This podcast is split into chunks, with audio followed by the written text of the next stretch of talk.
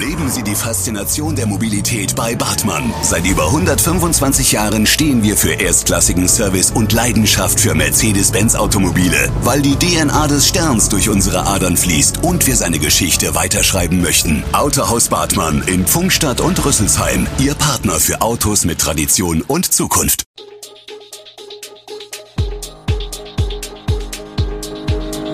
Gude, unser morgendliches News Update. Das Wichtigste aus Südhessen für Sie im Überblick. Guten Morgen aus Darmstadt an diesem 25. Januar. Querdenkerprotest in Darmstadt, Ende der Ermittlungen nach Maskenpaket an Oberbürgermeister und keine neuen Corona-Regeln in Hessen. Das und mehr gibt es heute für Sie im Podcast. Rund 80 Menschen aus der Querdenkerszene sind am Montagabend bei einem sogenannten Spaziergang durch Darmstadt gelaufen. Sie zogen mehrere Runden durch die Innenstadt, liefen dabei unter anderem über die Wilhelminenstraße, vorbei an der Kuppelkirche sowie zum Marktplatz und zurück zum Luisenplatz. Währenddessen kam es aus dem Spaziergang heraus zu einem Übergriff auf einen Pressefotografen. Dieser wurde angerempelt und es wurde auf seine Kamera geschlagen. Das Bündnis gegen Rechts, BGR, hat sich am Luisenplatz zu einem Gegenprotest gesammelt. Polizeisprecher Bernd Hochstetter sprach im Nachhinein von einer ruhigen Lage ohne besondere Vorkommnisse. Man sei mit ausreichend Personal vor Ort gewesen, so Hochstetter. Gut anderthalb Jahre nach einer Paketdrohung gegen den grünen Darmstädter Oberbürgermeister Jochen Patsch mit angeblich infektiösen Corona-Masken sind die Ermittlungen eingestellt worden.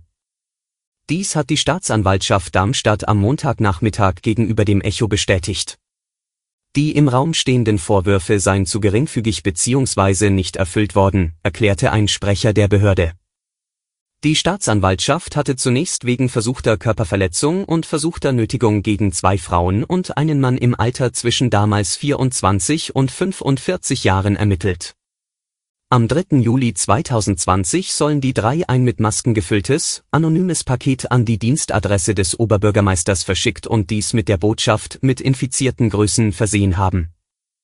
Eine Rathausmitarbeiterin hatte das Paket entgegengenommen. Die Omikron-Variante breitet sich derzeit rasant in Deutschland aus.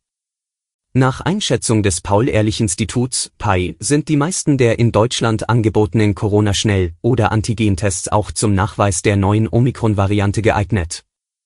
Wie zuverlässig sind aber die Tests in den offiziellen Testzentren in Darmstadt-Dieburg? Das Gesundheitsamt Darmstadt und Darmstadt-Dieburg sagt dazu, da wir in den durch uns genehmigten Teststellen nur Tests erlauben, die durch das Bundesinstitut für Arzneimittel und Medizinprodukte zugelassen sind und zusätzlich prüfen, ob die Tests geeignet sind, asymptomatische Infektionen zu erkennen, sollten die Tests geeignet sein. Wie viele Teststellen es in den 23 Kommunen im Landkreis gibt, dazu gibt es keine offiziellen Zahlen. Das Hessische Ministerium für Soziales und Integration verweist dazu auf die Internetseite www.corona-test-hessen.de. Dort gibt es eine Liste mit allen Teststellen.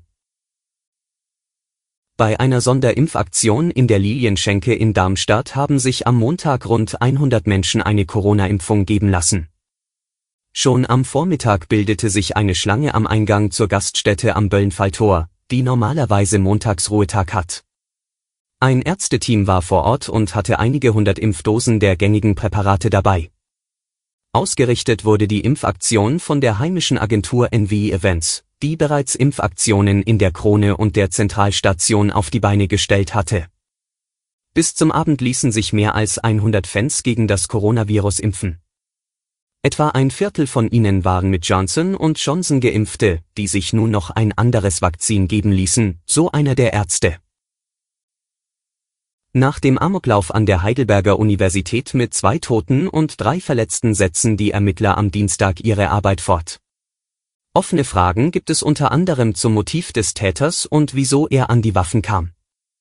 Diese soll der 18-Jährige vor wenigen Tagen im Ausland gekauft haben, wie der Mannheimer Polizeipräsident Siegfried Kolmar am Montagabend sagte. Die Ermittler gehen nach bisherigen Erkenntnissen davon aus, dass der Deutsche erst in einem Hörsaal, in dem rund 30 Studenten waren, mehrmals schoss und sich später vor dem Gebäude selbst richtete. Eine 19- und 20-jährige Frau sowie ein 20-jähriger Mann wurden durch die Schüsse leicht verletzt, eine 23-jährige starb an den Folgen. Nach Angaben der Polizei hatte der Mann unmittelbar zuvor eine WhatsApp-Nachricht an seinen Vater geschickt. Er habe geschrieben, dass Leute jetzt bestraft werden müssen, sagte Kolmar. Details müssten noch verifiziert werden. Klar ist, der junge Mann hatte in seinem Rucksack 100 Schuss Munition dabei.